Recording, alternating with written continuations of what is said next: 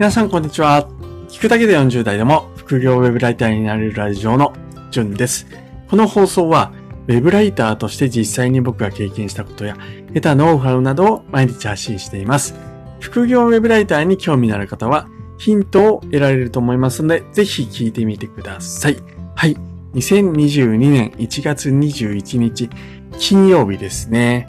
はい。えー、ここのところですね、すごく忙しいんですけれども、毎日更新、若干、えー、自信がなくなりつつ、それでもなんとかしがみついて頑張っていますので、応援してくれると嬉しいです。はい。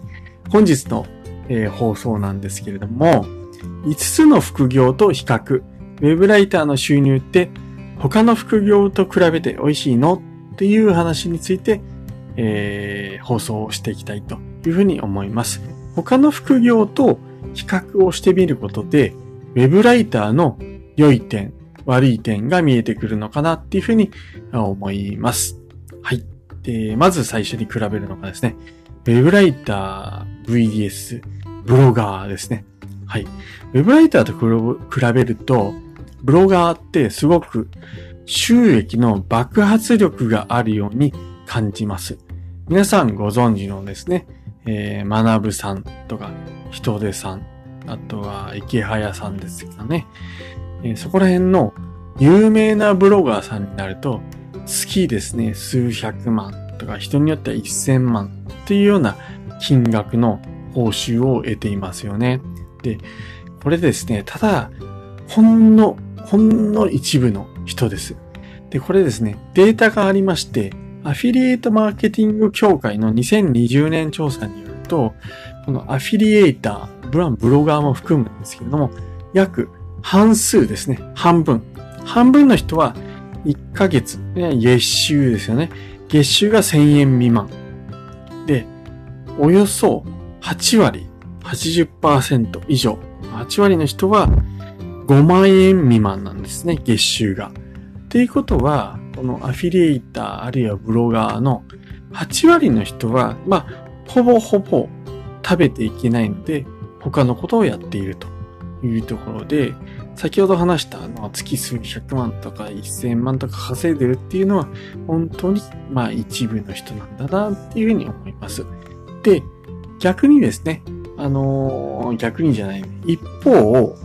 ウェブライターに関してはどうかっていうと、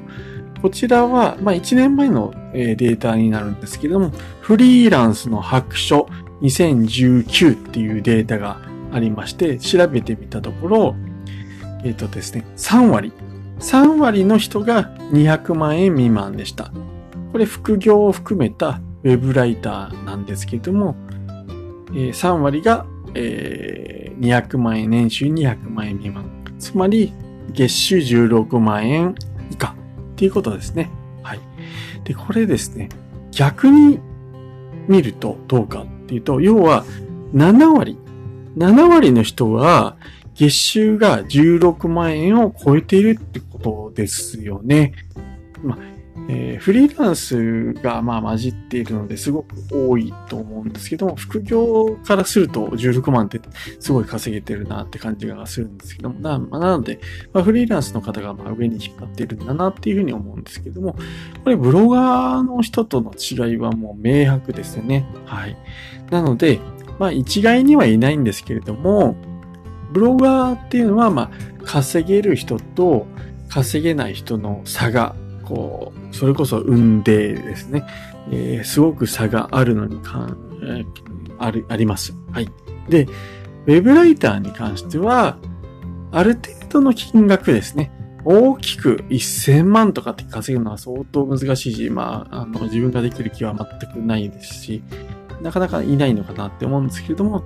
ある程度の金額ですね。えー、まあ今言った平均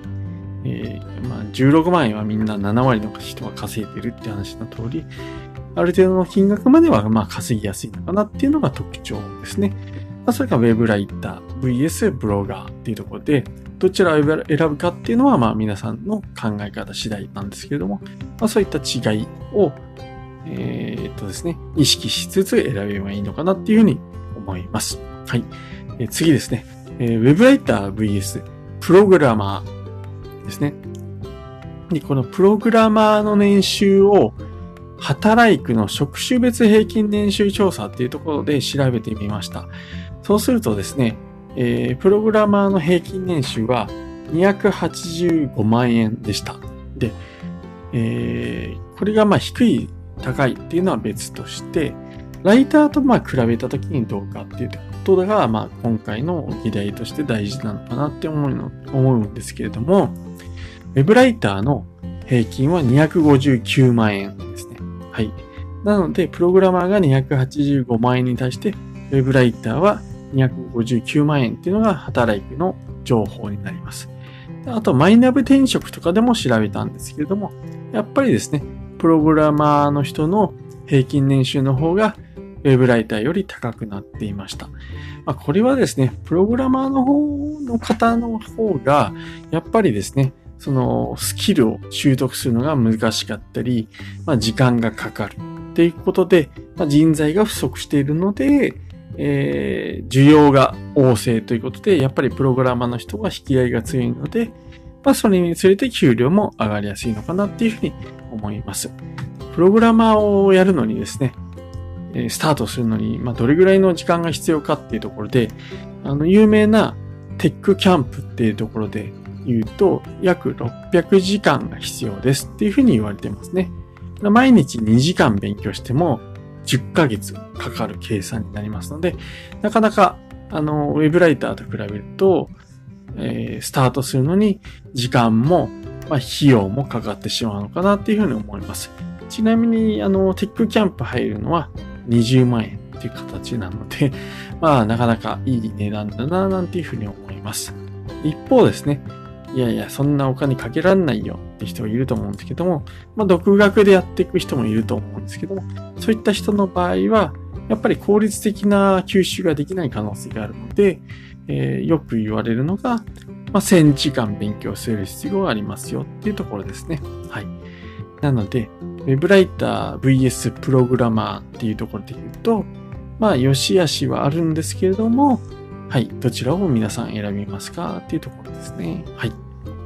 次3番目ですね。ウェブライター VS 動画編集、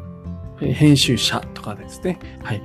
で、これ動画編集ができる人の需要っていうのは、この YouTube とかって今盛り上がってるかと思うんですけども、まあまあ数年経ってますけどね。はい。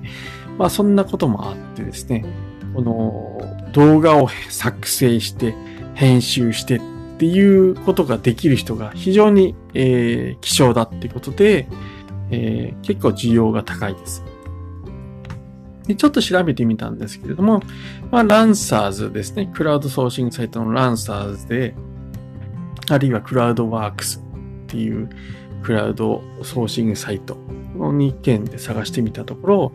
この動画編集っていう案件は500件以上募集がありました。はい。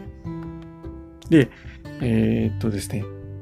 まあ、すごく熱い需要も高いんだなっていうのがわかりますよね。僕、知り合いにですね、えっ、ー、と、同じサロンにいる人で、藤次さんって方がいるんですけども、その方はですね、動画編集を始めて、3ヶ月目で、なんと、月収11万円達成してます。で、あのー、このブ、この放送の元となるブログを書いているときは、まあそこまでだったんですけども、その後、約、どんぐらいだったのかな？半年ぐらい経ってるんですけども、えー、途中ですね、月収50万とかって普通に言ってました。すっげえなーって思いました。ちなみに富士山副業でやっていて、月50万円を動画編集で稼いでるっていう、まあ、凄腕ですよね。はい。まあ、そういう人もいるっていうところで、動画編集ですね、えー、ありなのかななんていうふうに思います。副業としてですね。で動画編集やる場合は、あの、ウェブライターと似ていて、まあ、基本的なまず勉強をすることと、ポートフォリオを作成して、案件探しと、案件探しとですね、案件探しをやるか。はい。っていうところで、まあ、ライターと非常に似ているのかなっていうふうに思います。僕のこの知り合いの藤井さんはですね、まあ、戦略を立ててしっかりやっていたので、すごい結果がガーって出たんですけれども、まあ、あの、そこ、藤井さんはすごいんで、なんとも言えないんですけども、まあ普通にやっていても、まあ、あの、月20万、30万っていうのは、まあ、稼げるっていうふうに聞いています。副業でやってもやっぱ10万、20万はいけるのかなというふうに思います。まあ、富士山は50万以上達成してるんで、あの、富士山副業ですので、はい。えー、それが証明してるのかなっていうふうに思います。はい。ちょっと時間なくなってきたんで、パッパといきます。次、ウェブライター VS VS ですね。ポイ活。ポイ活っていうのはポイントを貯める活動だと私は思っている。私とか言っちゃったな。僕は思っているんですけども、えっ、ー、とですね。これは、えっ、ー、と、専門のサイトに登録をしてアンケートに答えたり、商品のレビューをしたり、モニターなどをして、えー、ポイントを稼いでいくっていうことなんですよね。はい。で、えー、これのポイント活動のこの一番の特徴なんですけれども、まあ、スマホを使って、えー、誰でも簡単にできる。で、しかも、えー、隙間時間にできます。で、かつ、だいたい無料ですよね。はい。なので、やらない、やって損はほぼないのかなと。ただ、効率の悪さとかっていうのはあるので、まあそこら辺をどう考えるかっていうところですね。で、実際ですね、実は僕ですね、ウェブライターを始める前は、会社の通勤ですね、えー、行き帰りに電車の中でこのポイ活やってました。はい。で、えー、その時の、あの、月当たりの収益なんですけども、だいたい2000円から4000円ですよね。はい。めっちゃ少ないですよね。電車僕ですね、あの、約1時間乗ってるんですね、行き。で、帰りを合わせると往復で2時間。それ、しっかり結構ポイ活やっていて、えー、月から金曜日ですね。仕事しながら、あ仕事なんで、土日は休みなんで、で、その、毎日2時間やっていて、なのに月2000円から4000円っていうところで、はい。まあ、正直ですね、すごくまあ、ポイ活ってお手軽なんですけれども、まあ、それ以外はほとんどメリットないのかなっていうふうに思います。あの、時間をかけるのはもったいないかなっていうのが僕の感想です。まあ、ただですね、いくつか例外がありまして、例えば、ハピタスっていうところがあって、ここはですね、あのー、楽天で例えば買い物をしたいっていう時は、このハピタスを経由することによって、ハピタスのポイントが貯まるっていうメリットがあったり、これ結構美味しいと思います。コツコツやってると普通にですね、あの、1000ポイント、2000ポイント貯まって、で、ハピタスだとそれをそのまま悠長で現金できます。はい。なので、まあ、ポイ活も馬鹿にはできないんですけれども、まあ、ただですね、えー、そうは言っても稼げる額っていうのはすごく少ない。時給換算で考えると、本当100円、200円、300円の世界なので、えー、まあ、まあ、それをと割り切って隙間時間だけちょっと遊びがてらやるっていうのはありなのかなっていうふうに、えー、思います。はい。あと、ポイ活ですね。えー、そうは言ってもポイ活ちょっとやりたいよって人におすすめなのは、あと Q モニターですね。Q モニターは、えっ、ー、とですね、しばらくやっていると、どのぐらいかが、自分は半年ぐらいやってたんですけども、そうするとですね、あの、なんだろう、えっと、アンケートが、来てですね、買い物モニターをやりませんかみたいな話が来ました。僕実際これ今もやっているんですけども、何かを買ってきた時にそのバーコードを読み込んで値段を打って、どこで買ったかっていうのをまあデータを送るっていう感じですね。これをやるだけでですね、結構1000円どころか2000円3000円ぐらい稼げます。これはすごく美味しいなって思ってます。どうせ買うものですし、買ってきたものを、まあ、あの、レシートで値段見ながらバーコードを読み込んで値段入れていくだけで、だいたいこれを月3、4回ぐらいですね、えー、やるだけで、えー、2000とか3000円稼げるので、時給にすると、これ1回やるのに10分もかかりませんので、えー、とすごい、時給換算では美味しいかなって思うので、まあ、Q モニターっていうのはやるのはありのかな、ありなのかなっていうふうに思います。はい。あとは純粋にアンケートだけでポイントを稼ぎたいっていう人はですね、マクロを見るっていうところが一番稼ぎやすいかなっていうふうに思います。すごく良心的でクイズ、えー、質問なんかもいっぱいあって、えー、ポイントサイトの中ではアンケートで稼ぐんであれば一番やりやすいっていうのがマクロを見るかなっていうふうに思います。はい。えー、まあ気になる方はですね、無料でできますので、まあ、試してみるのもいいかなっていうふうに思います。はい。で最後あ、長くなってしまいました。ウェブライター VS Uber Eats。Uber Eats はですね、僕は、あの、先に言っちゃうと、えー、副業としてはお勧めしてません。これ賛否両論あるかもしれないんですけれども、僕が Uber Eats を進めない理由は、あとですね、えー、6つあります。事故の危険性が非常に高い。あとはですね、その危険性と時給が見合っていないっていうところと、あとはですね、その保険のその事故とかですね、の保証が充実していないとか、あと仕事、仕事、し口が回ってないですね。すいません。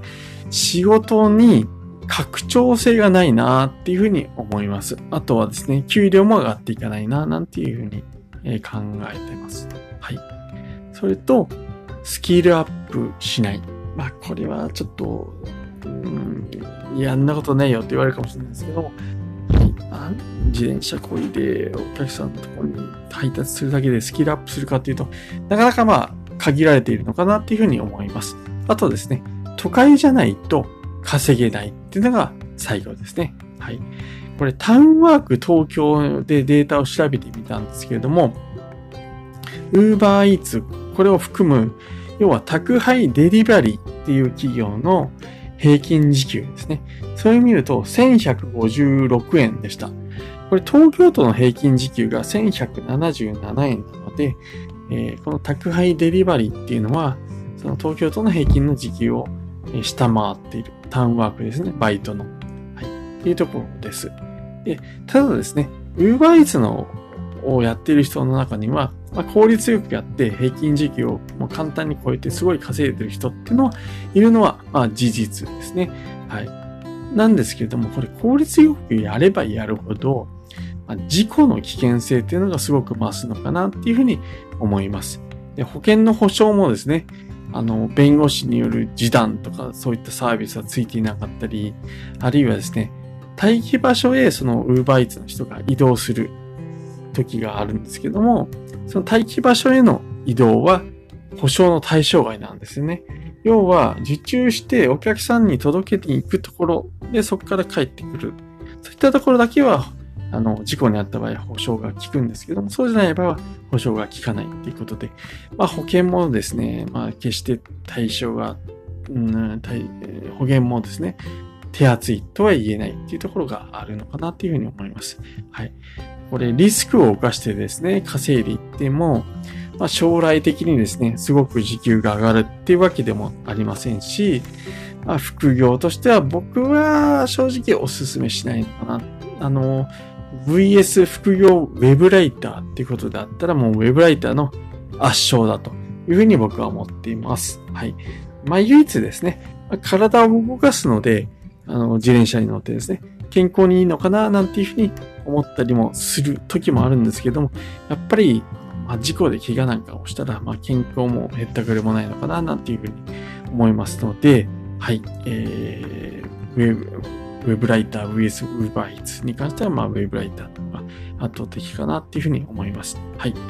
以上ですね。ウェブライターとブロガー、プログラマー、動画編集、ポイ活、ウーバーイーツ、えー、そこら辺についての副業を比べるというところで、えっ、ー、と、一つ一つ話をさせていただきました。以上ですね。5つの副業と比較、えブライターの収入って他の副業と比べて美味しいのなんていうことについて、えー、ちょっと、えー、収入についてちょいちょいしか話せなかったんですけども、えー、放送させていただきました。さらに詳しく知りたい人は、今話題、副業ウェブライターの収入ってぶっちゃけいくらなの？他の副業と比較というブログ記事も書いておりますので、いつも通り概要欄に貼っております。興味がある方は読んでみてください。本日は配信を聞いていただきましてありがとうございました。それではまた明日お会いしましょう。じゅんでした。ではでは。